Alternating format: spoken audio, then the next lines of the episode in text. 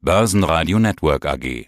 Die Expertenmeinung. Guten Tag, meine Damen und Herren. Mein Name ist Christian Henk. Ich bin Senior Market Analyst bei IG in Frankfurt in Anbetracht von mehr Corona-Angst, die ja seit einiger Zeit wieder rumgeht und immer mehr wird, gerade hier in Europa, möchte ich mit dir mal über die Gewinner der ersten Welle sprechen. Wir erinnern uns alle noch dran, der klare Gewinner unter den Indizes war damals der Nasdaq. Da gab es überhaupt keinen Corona-Crash, im Gegensatz zu allen anderen. Nicht mal ein Dip, ganz im Gegenteil. Da ging es eigentlich immer weiter aufwärts und aufwärts, teilweise fast schon im Galopp.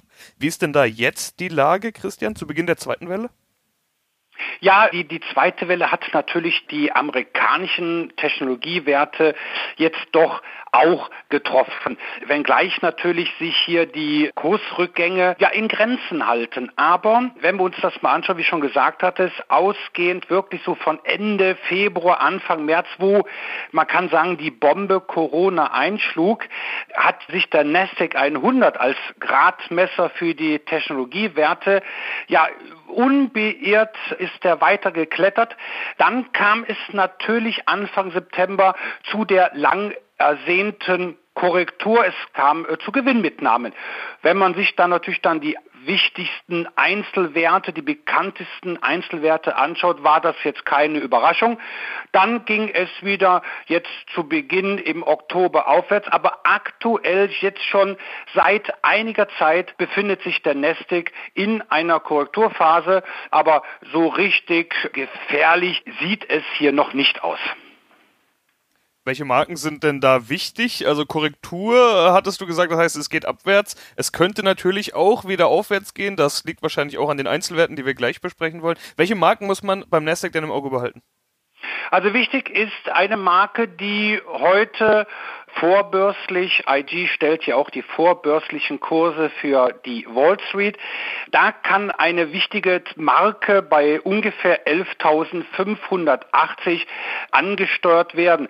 Und das könnte natürlich dann sehr interessant werden, falls der Nasdaq diese Chartmarken dann verteidigt, weil dann könnten wir wirklich dann davon lustig nach oben abprallen und dann geht's wieder in so Richtung 12.260 und das ist ein Hoch von Dienstag, den 13. Oktober, aber Sebastian, welches immer noch unter dem letzten Allzeithoch von Anfang September liegt. Aber wie gesagt, das ist jetzt die aktuell wichtige Marke.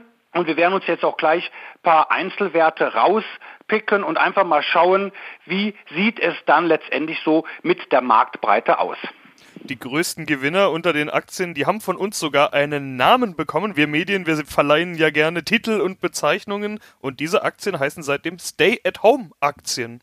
Gehen wir mal ein paar von denen durch. Die erste, die einem da wohl einfällt, ist ganz klar Amazon. Klar, wer zu Hause ist, der shoppt online. Die Amazon-Aktie, die sowieso immer als teuer galt, hat sich im Jahr 2020 sogar verdoppelt. Da ging es also richtig ab. Im Oktober gab es jetzt einen Rücksetzer. Ich habe mir den Chart vorhin mal angeschaut. Wie sieht die Amazon Amazon-Aktie geradeaus aus deiner Sicht? Ja, die Amazon-Aktie auch natürlich, die korrigiert. Und die Korrektur Korrektur ist jetzt hier bei der Amazon-Aktien etwas ausgeprägter ausgefallen. Aber man muss immer sich natürlich betrachten, von wo kommt der Wert. Du hast es schon so schön gesagt, das ist ein Wert, der wirklich bislang 2020 outperformt hat, also doch schon wesentlich besser war gegenüber der Benchmark, also dem Nasdaq 100. Dass es dann mal zu einer Korrektur kommt, die auch da mal etwas heftiger ausfallen kann, sollte keine Überraschung sein. Was aber bei allen Aktien ob jetzt marktbreit oder halt Technologie. Wichtig ist, dass der mittelfristige Aufwärtstrend intakt ist. Und das ist halt bei Amazon und auch bei den Werten, die wir uns auch gleich anschauen, der Fall. Wichtig, und ich mache das halt immer am 200-Tage-Durchschnitt aus. Das ist also eine Marke, die jeder Zuhörer oder jede Zuhörerin sich auch ganz einfach anschauen kann. Der 200-Tage-Durchschnitt, ich nehme jetzt hier die exponentielle Berechnung, der Durchschnitt, der steigt der Aktienkurs liegt da drüber, was bei Amazon der Fall ist. Und das spricht für Korrektur hin oder her, für einen weiter mittelfristigen Aufwärtstrend.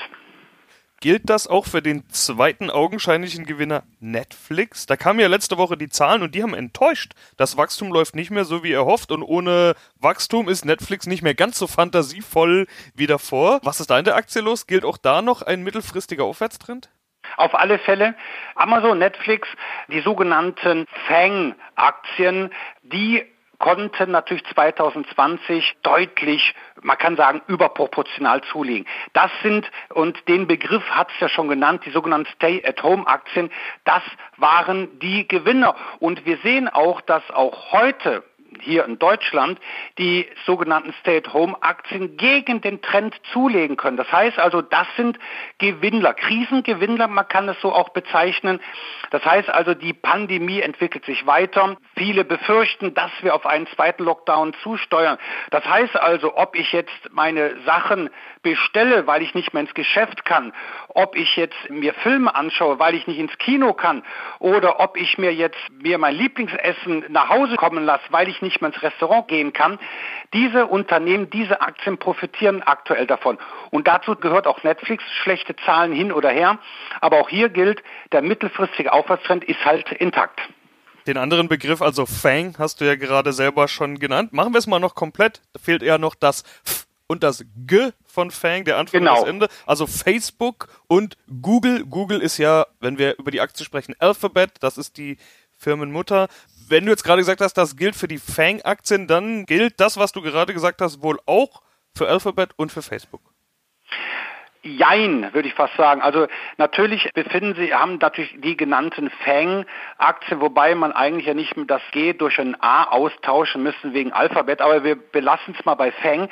Die konnten 2020 äh, stark profitieren, aber gerade Facebook und Alphabet, also sprich Google, die weisen nicht nur einen mittelfristigen, sondern auch einen kurzfristigen Aufwärtstrend auf. Das heißt, die aktuelle Situation, die wir beim Nasdaq sehen, die spiegelt sich aktuell bei Facebook und bei Google kaum wieder.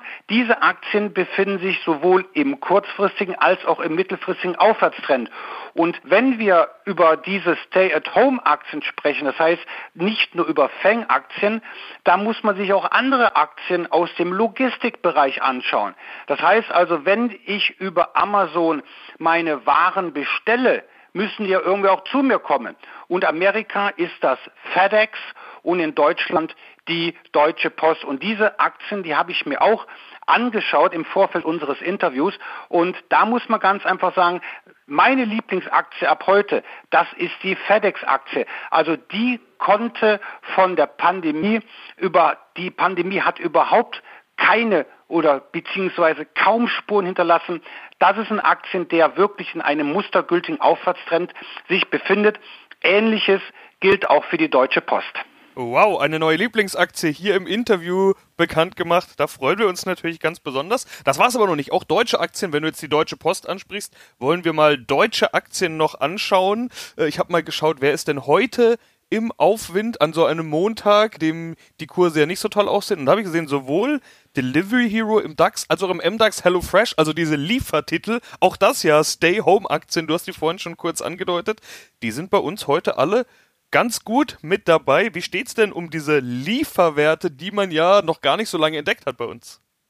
Ja gut, Delivery Hero und, und HelloFresh, das sind ja noch relativ junge Unternehmen, aber dennoch wie gesagt, das gilt wie in, äh, bei den Pendants in Amerika. Die konnten jetzt zuletzt deutlich profitieren und auch hier gilt, Delivery Hero und HelloFresh, die haben wirklich seit Anfang September. Ich habe mir mal angeschaut, wie haben sich die Werte seit Beginn der aktuellen Korrektur entwickelt. Das war beim DAX der 3. September, beim Nasdaq der 2. September. Also dieser eine Tag fällt nicht so äh, sehr ins Gewicht. Aber auffallend ist, dass gerade die Deutsche Post, aber Delivery Hero und HelloFresh, die konnten seit Anfang September sogar zulegen. Der DAX ist um über 5% gefallen und Delivery Hero um über 6% und HelloFresh um sage und schreibe über 25 Prozent. Das bezeichnen wir in der Technalyse als relative Stärke. Das heißt also, wir gehen auch davon aus, dass diese relative Stärke eine gewisse Zeit auch anhält. Also wie gesagt, zwei sehr schöne Werte, die natürlich auch ins Depot gehören, könnten, falls man jetzt natürlich, falls der Zuhörer, falls der Anleger davon ausgeht, dass letztendlich die Pandemie noch weitergeht und beziehungsweise noch nicht beendet ist. Christian Henke, vielen Dank für deine Einschätzungen. Sehr gerne. Börsenradio Network AG, das Börsenradio für Broker.